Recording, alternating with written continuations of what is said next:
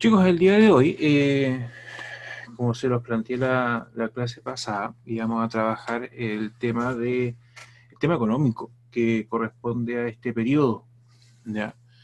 Este periodo eh, viene a ser posterior al, al sistema económico que tenía Chile antes de la crisis del 29, que correspondía básicamente al sistema que estaba basado en una economía monoproductora y principalmente se producía salitre. Si bien es cierto, eh, hay pequeñas eh, atisbos de otras producciones, como por ejemplo el cobre, eh, la gran producción antes de 1929 era eminentemente salitre y el Estado de Chile se sostenía a través de impuestos a través del, impuesto de salida del, del. Entonces, bajo esa circunstancia es que el país funciona antes de la crisis del 29 y ya cuando se declara, eh, se declara esta crisis, eh, Chile le pega por doble, eh, básicamente uno por la situación externa que se está desarrollando en el país y en segundo término, producto de lo que está pasando fuera, los grandes, los grandes compradores de salitre eh, optan por comprar salitre sintético que era más barato. Entonces Chile cae en una doble crisis producto de que nadie quiere comprar el salitre. Entonces no hay dinero. Eso genera una gran crisis eh, social y económica y que termina deslindando una crisis política porque termina renunciando eh, Carlos en el campo que es presidente de la República de la época. Eh, termina renunciando en el año 31 y que va a producir el periodo denominado anarquía. ¿ya? Que va a desarrollarse entre el año 31 y 32. Esto va a paso posteriormente a una segunda elección de Lesandi, que es lo que nos vamos a centrar el día de hoy. Eh, el sistema económico termina colapsando definitivamente. Eh, y hay que comenzar a pensar eh, cuáles van a ser estos nuevos planteamientos que tienen como misión levantar el país. ¿ya? La base eh, teórica de este nuevo levantamiento del país está, eh, surge a partir del nuevo trato norteamericano, este concepto del New Deal. Este concepto del New Deal habla básicamente que el Estado eh, deja de ser un guardián de los impuestos y toma protagonismo a la hora de querer aportar eh, de cuidar los intereses tanto del empresario como los intereses del trabajador. Entonces, desde esos dos puntos de vista, es que eh, interviene literalmente sobre la economía. Interviene cuando lo vemos desde el punto de vista de, de las empresas, incentivando eh, a la empresa, inyectando dinero en la empresa o él mismo haciéndose cargo de algunas producciones.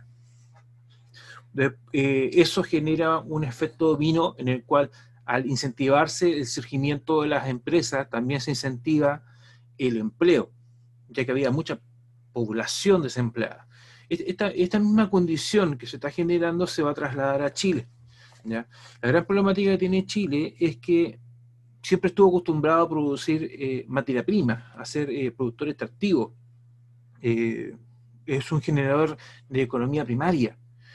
Entonces, ni el trabajador eh, ni el empresario estaba acostumbrado a avanzar en, el sistema económico y en la actividad económica.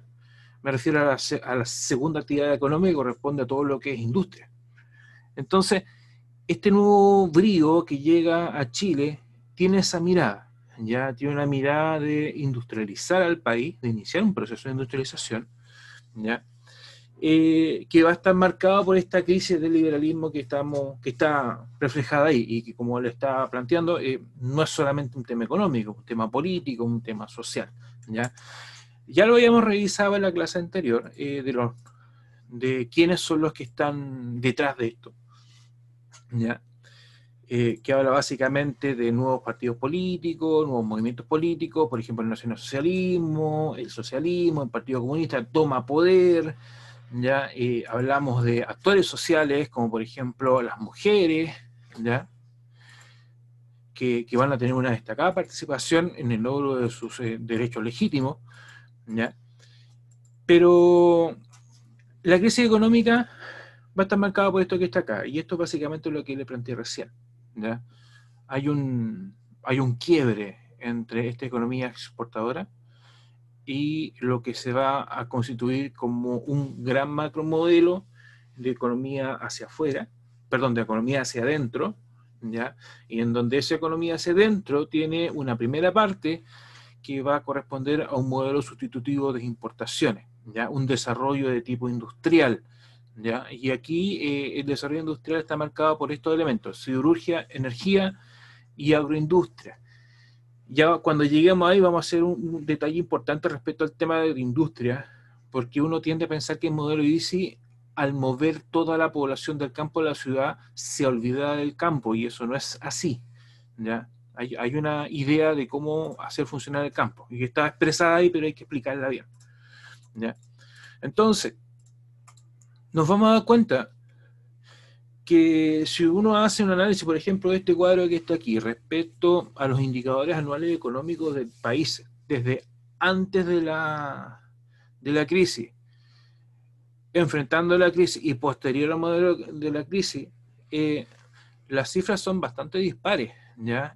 se nota inmediatamente que hay una cercanía entre antes de la crisis después de la crisis, pero en el momento de la crisis las, cifras son bastante negativas y aquí hay indicadores de crecimiento, por ejemplo, el crecimiento 14.92, crecimiento negativo en pleno proceso de crisis, y ya en el 36 cuando se está armando la crisis.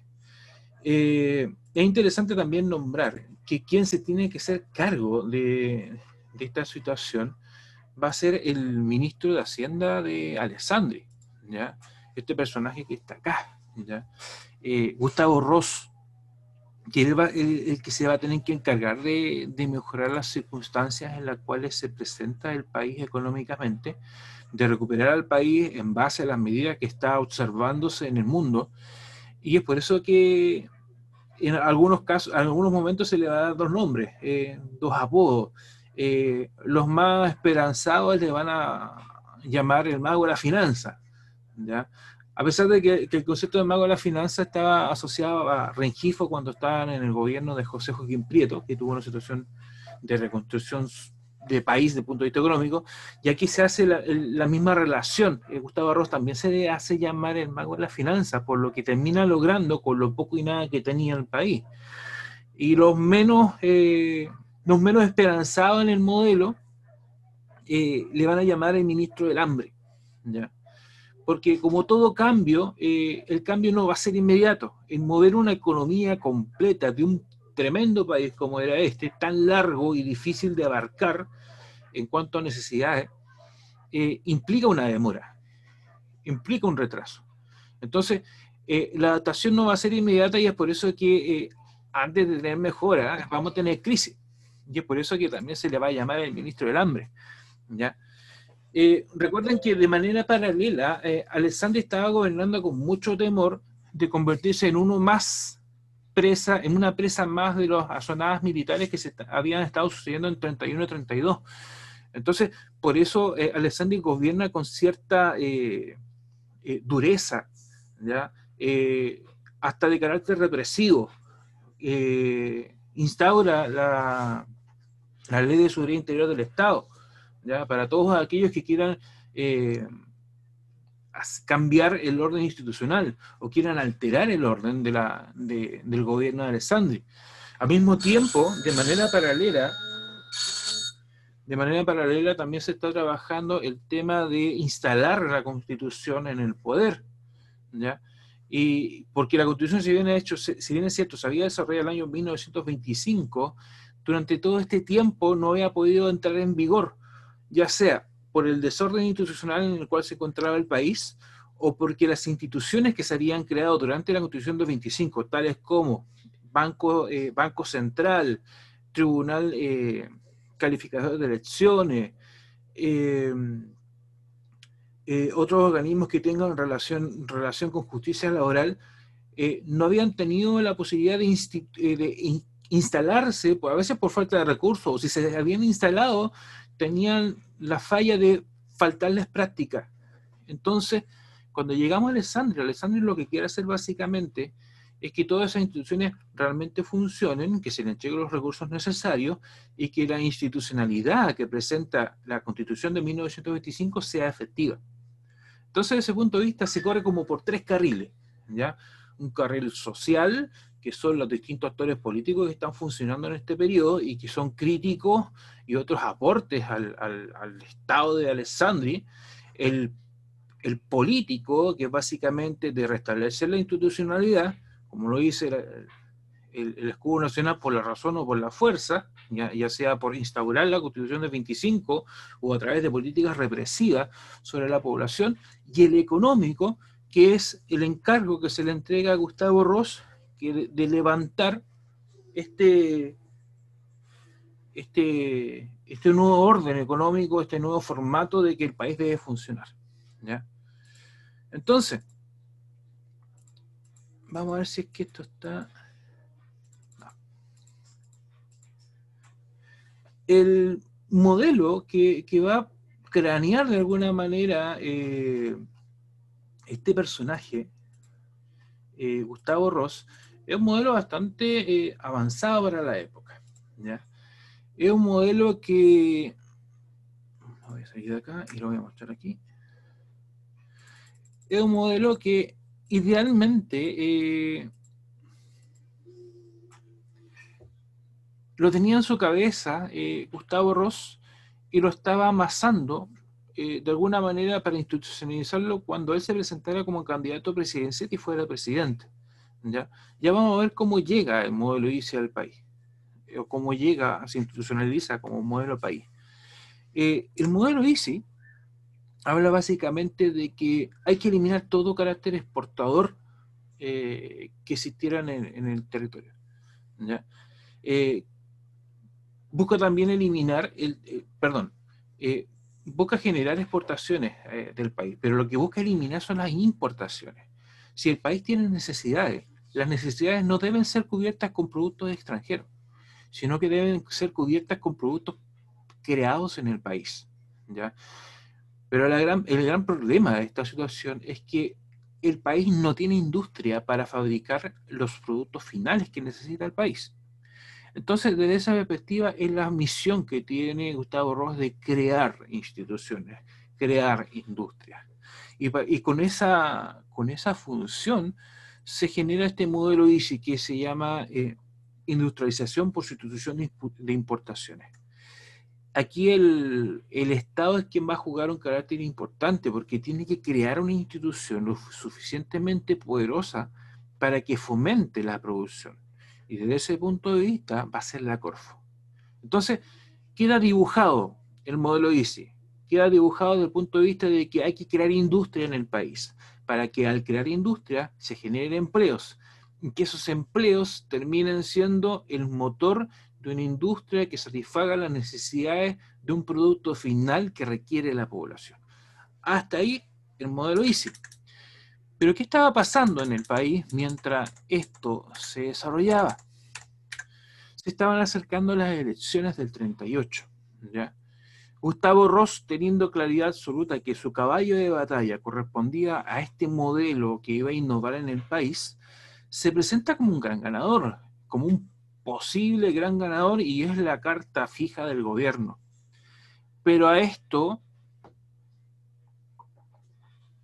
como se los presenté en la clase pasada, hay grupos de centro izquierda que se están constituyendo como un gran frente para hacer oposición a un gobierno que ellos consideraban como un gobierno altamente represivo. Ese frente, ese grupo de centro izquierda que está conformado por los radicales por los comunistas y los socialistas corresponde al Frente Popular. El Frente Popular va a levantar en una, una candidatura presidencial a la imagen que está caricaturizada acá, que es Pedro Aguirre Cerda. Pedro Aguirre Cerda es el principal opositor al oficialismo del periodo y que está representada en la figura de Gustavo Ross. De manera alternativa, vuelve a surgir Carlos Ibáñez del Campo. Carlos Ibáñez del Campo que había vuelto de su autoexilio después del, año 31 y se asocia al denominado Partido Agrario Laborista. Este Partido Agrario Laborista una mezcla muy rara, eh, que, viene a ser como por debajo un Partido Nacional Socialista, pero con una característica bien especial. Eh, el, nazi, el concepto de nazi no es el mismo que el concepto de nazi que ustedes conocen de manera internacional, de historia universal. El nacionalsocialismo se reconoce como nazi con Z. El nazi del Partido Agrario Laborista es con C. Puede parecer una, una diferencia casi ortográfica, pero en el simbolismo incluye mucho, importa mucho. El, nación, el nazi con C no habla de ideología eh, aria, eh, de raza perfecta o el predominio de uno sobre otro, sino que habla básicamente del nacionalismo que se debe imbuir dentro de la población. Y ese corresponde al Partido Agrario Laborista, ¿ya? Este Partido Agrario Laborista, entonces es un partido nacionalista en realidad, ¿ya? Es por eso que se hace la diferencia entre nazi con Z y nazi con C. ¿Ya? Entonces, estos son los tres candidatos que se postulan a la candidatura de la primera magistratura nacional, ¿ya? Al, al tema de, de, ser presidente de Chile. ¿ya? Eh, cuando estamos en plenas candidaturas presidenciales, eh, va a suceder un hecho bastante especial. Eh, que tiene relación con grupos nacionalsocialistas, son jóvenes. ¿ya? habían varios sectores políticos del país que consideraban que Alessandri estaba metiendo las patas. Eh, que básicamente Alessandri estaba ejerciendo más poder de lo que debiera haber tenido. Entonces cuando pasa esto, eh, eh, personas asociadas al Partido Agrario Laborista, que son nacionalsocialistas en realidad, van a intentar eh, un golpe de Estado contra Alessandri. ¿Qué es lo que pasa?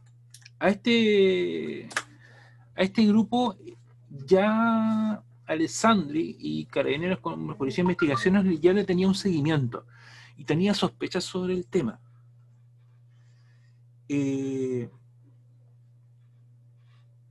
entonces cuando estamos en la previa de este intento de golpe de Estado.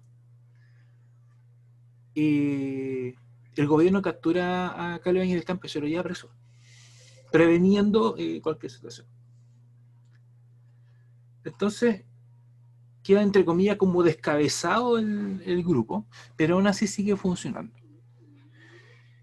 En este periodo, el tema de los golpes de eh, los golpes de Estado eh, tiene una relación casi caballeresca, casi de honor. Eh, es como muy extraño. Uno tiene en el inconsciente colectivo el concepto de un golpe de Estado violento, con bombardeos, con, con fusiles de por medio, etc. Pero en estos tiempos, los golpes de Estado, y de hecho así fue el ruido de sable, y va a ser este intento, es que llegaban cuatro personas al despacho de un del, presidente con una pistola y decían, ¿sabes qué? Eh, hasta aquí no me llegó tu gobierno, tienes que retirarte. Entonces, eh, este grupo de jóvenes iba a hacer eso, básicamente. Con una pistola, se iban a alojar, eh, iban a salir de la Universidad de Chile. Ocho grupos se iban a parapetar en la Universidad de Chile, un grupo se iba a parapetar en, en entrar a la moneda. Los de la Universidad de Chile se iban a mover hacia el seguro, a la caja seguro obrero, y ahí iban a, iban a ver cómo organizaban el tema. La cosa es que eh, el tema no resultó bien y terminan todos quedándose eh, en el seguro obrero. Eh, Carabineros los rodea y se van a rendir. Dicen, chicos, hasta aquí no llegamos, eh, bajen todos, se acabó el intento de golpe. ¿Qué pasó? Eh, cuando bajaron todos los que estaban involucrados en este intento de golpe de Estado, eh, los va a fusilar a todos. Los va a bajar abajo y los va a fusilar a todos. Eh, la reacción que, genera en la población es tremenda. Eh, y aquí todos, independientes de, que hayan sido nacionalsocialistas, que en ese tiempo eh, no, era un, no era un grupo político o ideológico que tuviera la misma, el mismo odio o la misma recelo que tiene la población hoy en día de los nacionalsocialistas, hablando de nazi sino que era un grupo más, porque estaba dentro de un contexto social mundial que existía como, como ideología política. Eh, es tanto que Alessandri se comienza a decir, y él dice que no mandó a matar a nadie, que había sido orden de carabinero.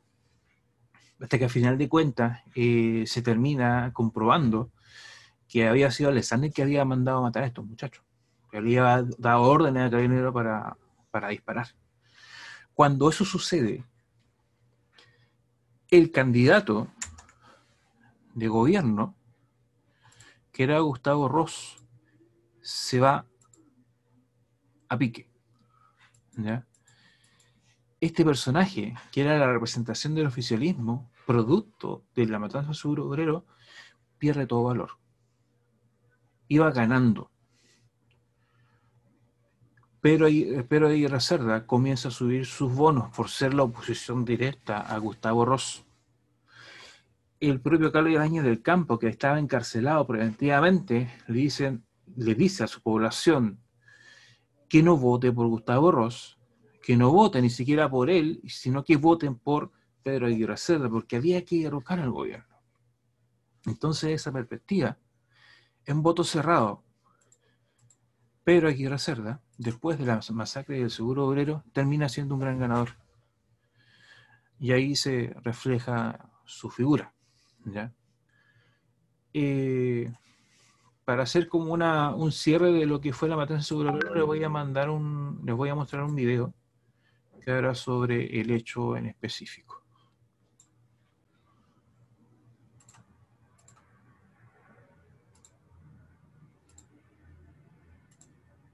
Estamos en el Centro Cívico de Santiago, en un Chile que se ha visto siempre ajeno a los grandes eventos internacionales. Sin embargo, lo que no te contaron es que hubo un movimiento nacional socialista chileno que desfilaba frente a la moneda con camisas pardas y hacían el saludo romano. Es en este lugar, junto a este edificio y frente al Palacio de la Moneda, ocurrió un hecho atroz.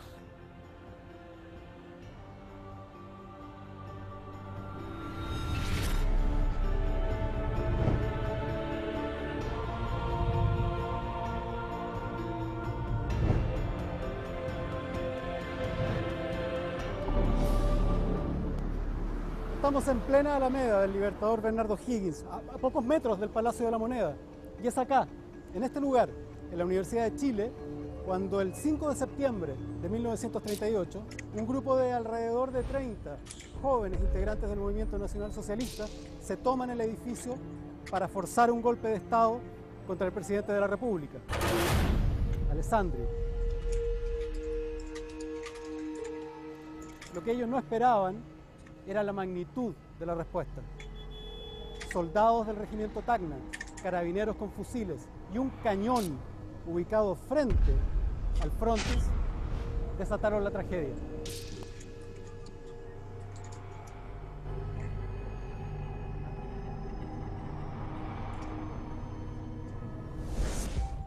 En este edificio asesinaron a mi tío Humberto Yuris Yuris a los 22 años.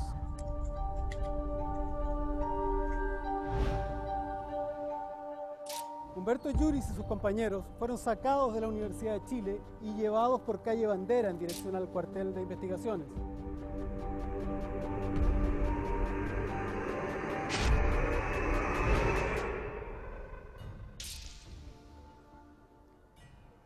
En paralelo, poco después del mediodía, otro grupo de jóvenes del Movimiento Nacional Socialista ingresa al edificio del Seguro Obrero, pero son detectados por una señora en un kiosco que le avisa a un carabinero que salía de Franco, que interviene y en un intercambio de tiros resulta herido de muerte.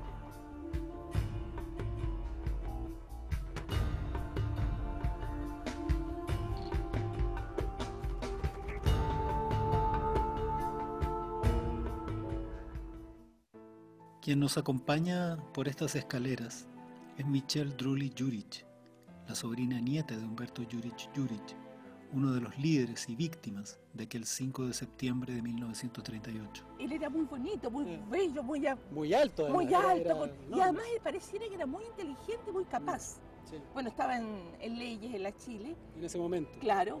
Entonces mi mamá, su primo Humberto, el Humberto, Mm. el Humberto siempre existió en nuestra familia, porque a veces los ausentes son más presentes que los presentes. Estamos entre el sexto y el quinto piso del edificio del Seguro Obrero. Es en estos niveles donde se concentró la resistencia de los amotinados. Desde acá se tiroteaba hacia carabineros en el primer piso, se lanzaban bombas de ruido o algunos cartuchos de dinamita. Es en este lugar, frente a estos ascensores que no existían originalmente, que los primeros 30 integrantes del movimiento son asesinados a sangre fría por la espalda con ametralladoras, fusiles, sables y pistolas. Y mi mamá me contaba que ella ve llegar a mi abuela. Mi mamá me decía, oye, ¿sabes qué me da una pena? Decía, mi mamá había ido con unos zapatos recién comprados Mingo. Mira, se acordaba de Charol. Y llega con los zapatos llenos de sangre. Pero ella no solo ha cargado con esta historia, sino también con un gran secreto que su familia ha ocultado durante años. La prensa de la época, conmovida con la matanza y con la cercanía del presidente Arturo Alessandri al lugar de los hechos, fustigó duramente al gobierno, tratando de buscar una explicación a tan cruel y sangriento destino para aquellos hombres.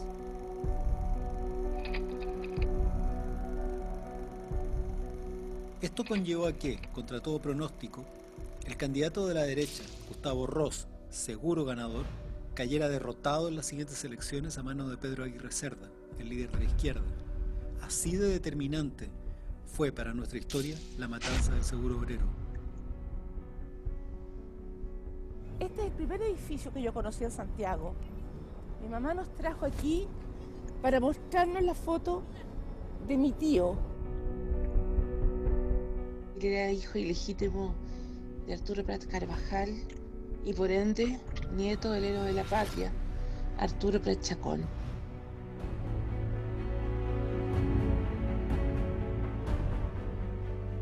En aquellos años de la década del 30, en Europa ya se habían consolidado los gobiernos nazis y fascistas de Hitler, Mussolini y Francisco Franco en España. Chile estuvo a punto de tener un gobierno totalitario de corte militar apoyado por los nazis en 1938.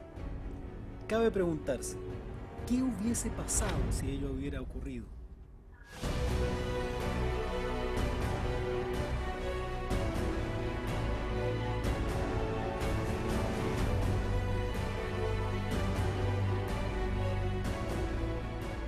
Lo que sí yo tengo claro que nosotros somos la última generación. Que ya no. Que si, que si nosotros no contamos esta historia, se terminó.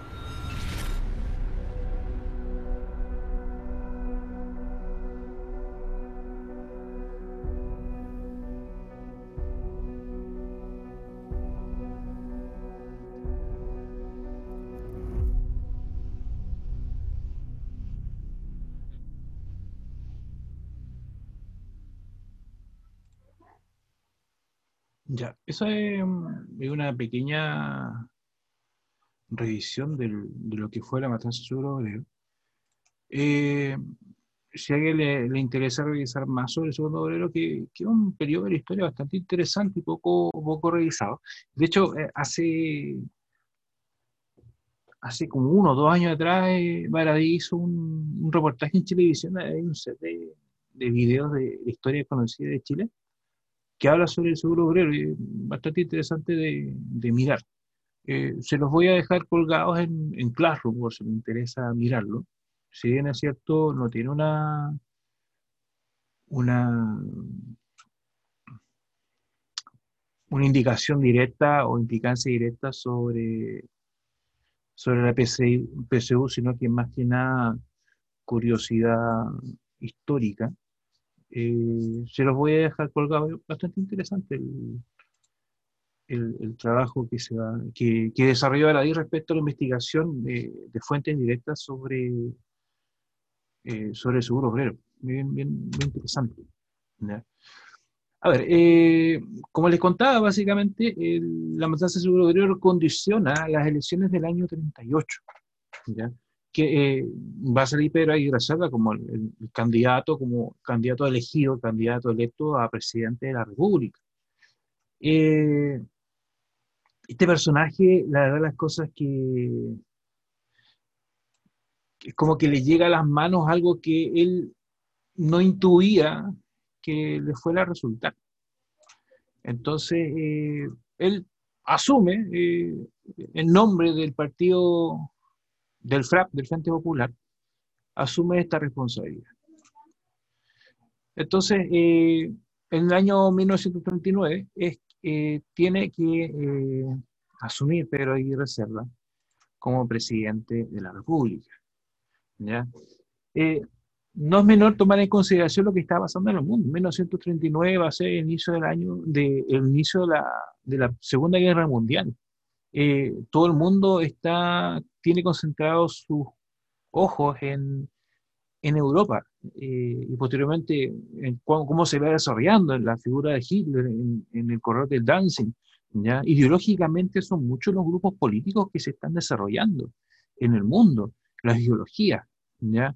Eh, en España, el año 37, desde el año 37 se está desarrollando la, la guerra civil española que, que termina desgarrando eh, un país en dos, en dos grupos. ¿ya? entre los nacionales y los republicanos, en donde termina eh, triunfando eh, Francisco Franco eh, en España, que va a gobernar hasta la década de los 70 y gobierna y termina de gobernar en ese periodo básicamente porque se murió este personaje. ¿Qué importa con Chile? Básicamente porque hay muchos refugiados españoles que van a llegar en el año 39 a Chile escapando de la figura de, Franco, una figura de ultra, ultraderecha. De hecho, estuvo apoyado por, por Mussolini y apoyado por, Hitler en, el triunfo. Entonces también es interesante el poder apreciar la figura de, de, la guerra civil española, cómo se tiene su, su en Chile con el tema de, de los migrantes y que eso va a tener una, especial eh, repercusión cuando en el año 48 surge la ley maldita de Gabriel González Videla, y que vaya a perseguir a todos aquellos que tengan inclinaciones comunistas, que en gran mayoría de estos países migrantes eran comunistas. Entonces, eh, llegamos a un periodo en el cual hay, un, hay vaivenes políticos e ideológicos importantes.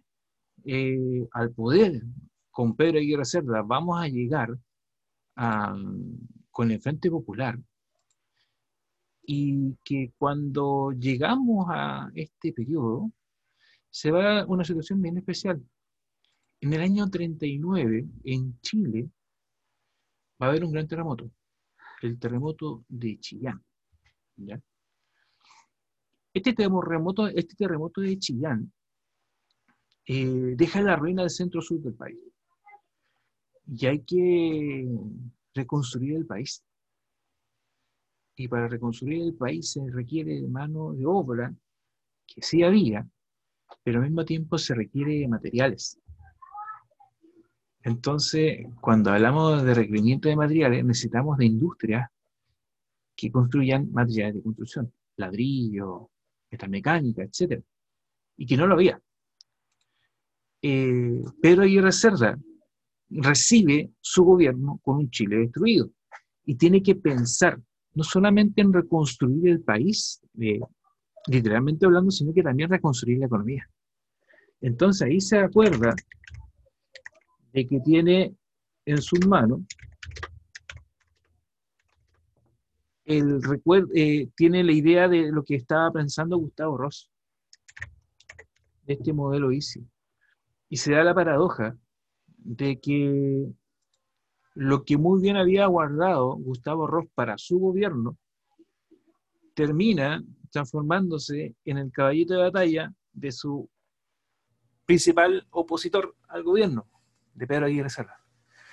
Pedro Aguirre Cerda toma el, toma el modelo de Gustavo Ross, que va a ser el modelo ICI, y lo va a implantar en el país. El modelo ICI, este modelo en donde el Estado es un empresario más, eh, se transforma en la manera a través del cual se va a reconstruir al país. ¿ya? Lo que están viendo ustedes en pantalla es básicamente cómo se va a desarrollar esta. Dice implementación de un Estado empresario, planes de modernización económica para un desarrollo económico y que tiene como función crear infraestructura para industria pesada, industria energética y agroindustria. El Estado por sí solo no se puede eh, el presidente en sí no se puede hacer cargo de todo esto, tiene que delegar la funcionaria. Y esta delegación de función se le va a entregar a una institución que se haga cargo del fomento de la producción. Esta institución que se va a hacer cargo del fomento de la producción va a ser la Corfo, Corporación del Fomento de la Producción. La Corfo se tiene que encargar de crear todo este aparataje con la finalidad de que funcione el modelo.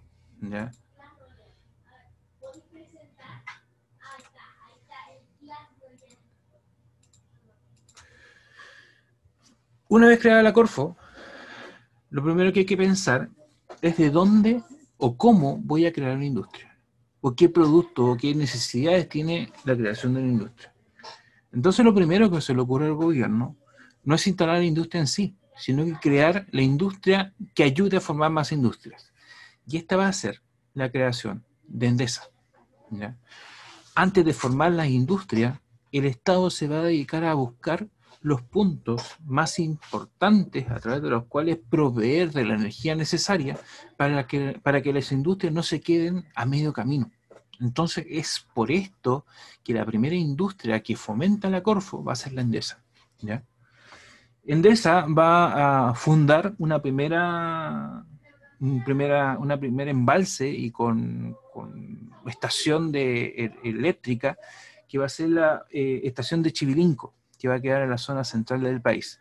Esta estación de Chivilinco, que dejó de funcionar hace unos 20, 30 años atrás, va a ser el motor electrónico, el motor eléctrico, perdón, de todas las industrias que se van a crear en, la zona metropolitana y centro-sur del país.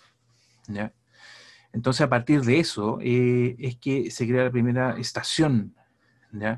Posterior a eso, eh, se instalan las próximas, eh, las próximas industrias, que son las que están mencionadas acá. La Empresa Nacional del Petróleo, que también tiene una orientación energética. ¿ya? la Compañía de Acero del Pacífico, que tiene como misión el manufacturar el acero necesario para la confección de maquinarias para la industria. Siempre me he preguntado qué tiene que ver la alianza acá. Eh, y, todavía no tengo, no tengo respuesta eh, de por qué la alianza se instala como una industria clave dentro del proceso de, del modelo ICI que otras instituciones se van a ir creando. Y estas instituciones no, no es que se vayan a crear inmediatamente en el 39, eso es un proceso que se va a dar dentro de los tres gobiernos radicales que van a suceder, ¿ya? Eh, de Pedro Aguirre Cerda eh, hasta Gabriel González Videla. Y si ustedes comienzan a mirar acá, eh, las empresas que se van creando son empresas que son muy diversas, ¿ya? y algunas que, incluso superan los tres gobiernos radicales. Por ejemplo, Televisión Nacional de Chile como empresa pública se va a crear cercana al Mundial del 62, pero también es parte de estos modelos de importación por sustitución eh, de, industrialización por sustitución de importaciones. Tanto Televisión de Chile, Televisión Nacional de Chile, como Chile Films, que fue una de las primeras que se crea dentro de la década del 40, tiene una misión muy importante, que es de promocionar el modelo de industrialización. hay que tomar en consideración que la población del periodo tenía un alto nivel de analfabetismo, entonces poco leía noticias, ya no leía el diario, que era el medio más eh, común de contactarse, eh, de comunicar noticias eh, en el periodo. Entonces, había que pensar en cuál era el medio de comunicación más utilizado por la población, a la cual más le gustaba ir. Y ahí caen en la cuenta del gobierno que el medio de comunicación más cercano a la población ni siquiera la radio, porque la radio no son las radios que tenemos hoy en día, que son de mínimo tamaño. Las radios que funcionaban eran radios a tubo que por lo menos medían un metro de altura por 50 centímetros de, ancho. eran cajas grandes eh, y que no eran baratas. La población, recuerden, estaban recién saliendo de una crisis eh, económica, entonces no todos podían tener una radio. Olvídense de, de los televisores. Los televisores son elementos que surgen después del 50 en Chile y que son comillas, masificado después eh, para el Mundial de 62, entonces no hay televisión. Entonces el medio más popular de, eh, entretención que tenía la población era el cine. Era muy barato ir al cine. Eh, con dos centavos se podía ir al cine, dos centavos de la época, se podía ir al cine y se podía comer un helado de la persona que entraba al, al cine. Entonces ahí estaba el foco a través del cual difundir el modelo ICI a través de informativos que se pasaban eh, antes de iniciar eh, las películas que se daban en el cine. En ese tiempo eh, existían muchos cines en cada ciudad. Por ejemplo, acá en Antofagasta, en la década del 40, por lo menos habían cuatro o cinco cines. ¿ya?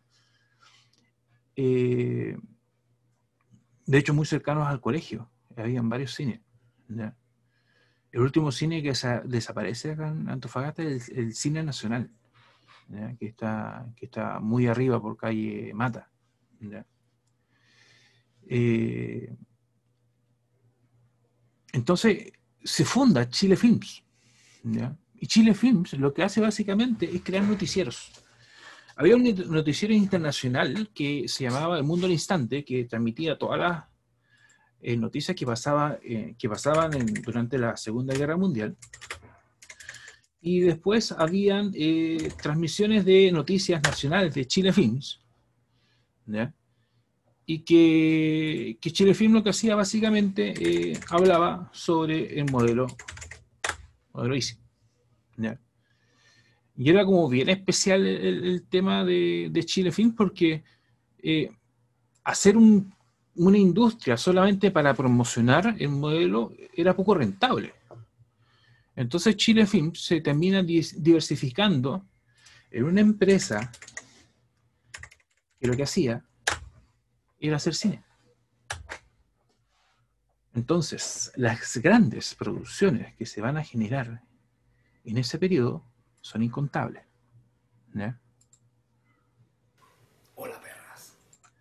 Vamos a buscar una. Creo que tengo un video aquí por acá cerca. Eh, Chile Films eh, lo que va a hacer básicamente es comenzar a crear un gran hilo de películas. Y dentro de esas películas va a promocionar al país. Eh, de buena primera, les muestro, por ejemplo, toda la gran cantidad de películas tienen, fíjense en la fecha. No todas hablan sobre Chile. Hay otras que sí. Pero es tanta la creación cultural que tiene Chile Films que, se transforma casi en una joya latinoamericana de producciones nacionales. Eh, por lo general, para los 18 de septiembre acá en, televisión siempre se transmiten unas películas que son muy antiguas, eh, que quizás sus padres se acuerdan un poco, y más sus abuelos. Eh, una de las películas que, eh, que siempre se, ve en televisión en septiembre se llama El Circo Chamorro. Y, de hecho, si ustedes hablan con, su, con sus abuelos, Circo Chamorro es una película así como icónica y, es como frase típica dentro del periodo. ¿ya? Circo Chamorro, si bien es cierto, es del año 57. Es una, es una película que, que lo que busca no solamente es mostrar el país. Voy a bajar un poquito el volumen solamente para que vean la imagen. Si ustedes se dan cuenta, las imágenes que proyecta la película Circo Chamorro es proyectar la imagen país, la cordillera de los Andes, la cultura, pero siempre el mensaje que entrega de por medio habla de la superación personal, de cómo un individuo puede montar un circo. Y de hecho, eh, la frase popular que se maneja por lo general dentro de su abuelo va a ser soy un circo chamorro, o este personaje parece el circo chamorro, y es básicamente porque la película habla de un personaje que montaba el circo, pero él era el circo en sí. Él era el que cobraba los, boletos de, entrada, él era el maestro Corales que anunciaba, él era el payaso, la hacía toda. Él es chamorro. Y la verdad las cosas que eh, son producciones de Chile Film que lo que buscan es incentivar en la población que se unan al modelo, al modelo ICI. Entonces Chile Film lo que hace básicamente es transformarse en un gran promotor del modelo. Eh, que era necesario. ¿Y por qué era necesario? Por un elemento que le estaba mencionando recién y que tiene que ver con el tema de la capacidad que tienen los trabajadores del país para ser parte de la industria nacional. El trabajador por lo general de Chile, el obrero de Chile solamente estaba preocupado de la de actividad extractiva, solamente sabía usar el pico y la pala, nada más. Eh, sabía agricultura, sabía de minería, pero actividad industrial en donde tenía que manejar maquinaria, eh, no lo sabía. Entonces, a través de Chile Film, lo que se eh, incentivaba es que la población se moviera a, ser parte de la industria nacional y que se capacitara. Y es por eso que Pedro Gracela se le denomina el profesor de Chile, pero no es porque él fuera profesor, sino que él incentiva programas educacionales para que la población se transforme en obreros calificados. Es básicamente eso. Entonces, el tipo de escuela que se genera en este periodo no necesariamente es una escuela tradición, tradicionalmente humanista científica como el que están ustedes, sino que se eh, incentivan la creación de escuelas politécnicas, en donde eh, los individuos, los ciudadanos, salgan con un oficio técnico y que vayan directamente a la industria a trabajar. Pero yo lo que le había planteado era básicamente migración campo-ciudad. Eso quiere decir dejar el campo entonces, el modelo ICI no tenía ninguna relación con el campo, ciertamente lo tenía. Lo que hablaba básicamente el modelo ICI es que el campo debe dejar de tener una producción persona a persona, que el campo tenía que modernizarse y la modernización del campo iba de la mano con introducción de maquinaria que acelerara el proceso. ¿ya? Que generara mayor producción, no que llenara más trabajadores, porque los trabajadores había que trasladarlos directamente al tema de la producción industrial. Entonces, así como va a funcionar el modelo ICI, en la ciudad mayoritariamente con la creación de industrias, en el campo, a través de una modernización del campo, en donde se necesitan menos hombres, pero sí más tecnología, porque toda la población que está migrando a la ciudad tiene que comer, ¿ya? Y, tiene que comer y en cantidad. Entonces tiene que producirse en cantidad en, el campo. Entonces, esto es lo que va a desarrollar Pedro Aguirre Cerda.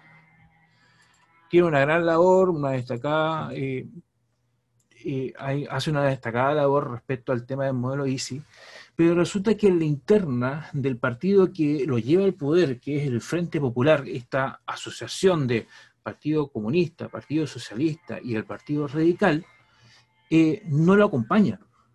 Eh, el Partido Radical, que es su partido base, lo apoya. El Partido Socialista critica que sus movimientos hacia un cambio son demasiado rápidos y están, están mirando mucho al empresariado. Y en este periodo, el mirar al empresariado era mirar a la derecha política, que era la derecha opositora, que era al, gobierno del Frente Popular, que era, era más alessandrista que, que del Frente Popular. Entonces, eh, radical era mirado como que miraba más a la derecha que a la izquierda política. Entonces el socialismo estaba molesto por eso. Y el Partido Comunista, que fue el que más eh, reclamó y que terminó saliéndose del Frente Popular, reclamaba que sus cambios no eran suficientemente rápidos. Y por lo tanto no estaba de acuerdo con mantenerse en el Frente Popular apoyando al gobierno. Y se termina saliendo el Partido Comunista. Entonces, Mientras por un lado él trataba de avanzar el tema del modelo ISI, la coalición de gobierno, el FRAP, se estaba desarmando y lo acusaba de que no estaba haciendo bien la pega. ¿Ya? ¿Qué va a pasar? El modelo ISI se instaura, ¿ya? va a tener muchos fallos y uno de los fallos más importantes tiene relación con el tema del trabajador por más que Pedro Aguirre Cerda instala, un, instala capacitación a través de la creación de colegios politécnicos, eh, el proceso de crear un trabajador capacitado es muy lento, porque requiere de años, por lo menos de cuatro a cinco años de capacitación. Y el gobierno no tiene tiempo para eso. La implementación del modelo dice tiene que ser aquí y ahora. ¿ya? Entonces, el tema de, la capacitación del trabajador es importante. Y el otro gran problema tiene que ver con la maquinaria. ¿ya? El modelo EASY habla específicamente de que nada se importa, todo se produce en el país. Y es una de las razones de por qué la CAPA, la Compañía Acero del Pacífico, se había creado para crear materia prima, procesarla y crear herramientas o crear maquinaria para la industria. Pero resulta que se queríamos implementar rápidamente el modelo ICI porque teníamos detrás el tema del terremoto y había que reconstruir el centro sur del país. No había mucho tiempo, entonces, ¿qué es lo que hace el gobierno? Importar la maquinaria. ¿Ya? Porque también el empresariado no tenía suficiente dinero como para gastar en importar una máquina. Entonces el gobierno le presta dinero del Estado al empresariado para que compre la máquina desde afuera y la termine importando. ¿Cuál es el problema? Se instala la máquina, pero resulta que la máquina y la mantención no está en Chile, están en el extranjero. Entonces, no se mantiene la máquina y el operador de la máquina es un operador que no tiene mucho manejo de la máquina. Entonces, aprieta mal el botón, echa a perder la máquina y se para la producción. Entonces, para volver a echar a, funcionar la máquina, requiere de un especialista que sepa manejar la máquina y el especialista no está en Chile. Entonces, ¿qué es lo que tiene que hacer el empresario? Gastar dinero en traer ese especialista desde el país donde esté, que venga a arreglar la máquina. Ah, falta una pieza. La pieza de la máquina para arreglarla tampoco se fabrica acá porque las maestranzas todavía no funcionan bien, entonces también se importa la, maquinaria y entonces se pierde tiempo, producción porque la máquina no está funcionando y se gasta en lo que no quería gastarse el modelo ICE, importar productos. Entonces el Estado comienza a soltar dinero, a liberar dinero con la finalidad de apoyar al empresariado y que satisfaga las necesidades urgentes de producción. Pero aún así se está gastando en el extranjero. Entonces se está fugando el dinero en estos empresarios que supuestamente debían devolver ese dinero cuando tuvieran ganancia. Entonces aquí se genera otro problema que la producción nacional tenía que competir con la producción internacional en valor costo final. Por decir algo, una zapatería chilena comienza a producir zapatos y el par de zapatos le va a costar mil pesos. Pero resulta que el zapato que viene desde afuera cuesta 800 pesos. Entonces la gente, ¿qué va a preferir? Básicamente va a preferir el zapato más barato, y comprar zapatos extranjeros. Y no compre zapatos chilenos porque es más caro. Entonces, la producción que tanto costó generar y que tanto invirtió el Estado y que arregló la máquina con dinero del Estado, cuando va a vender el producto final, no lo puede vender porque es muy caro. Entonces no le puede devolver dinero al Estado porque no tiene ganancia. Y la promesa era, si tú tienes ganancia, devuélveme el dinero que yo te presté para echar a funcionar la empresa. Entonces vuelve el empresario a decirle al Estado, no puedo vender nada porque me sale muy caro el zapato. El costo de producción es más caro que el producto importado. Entonces, ¿qué hace el Estado? Establece lo que se llaman medidas proteccionistas. Las medidas proteccionistas tienen que ser básicamente que el producto que viene desde afuera se le carga un impuesto.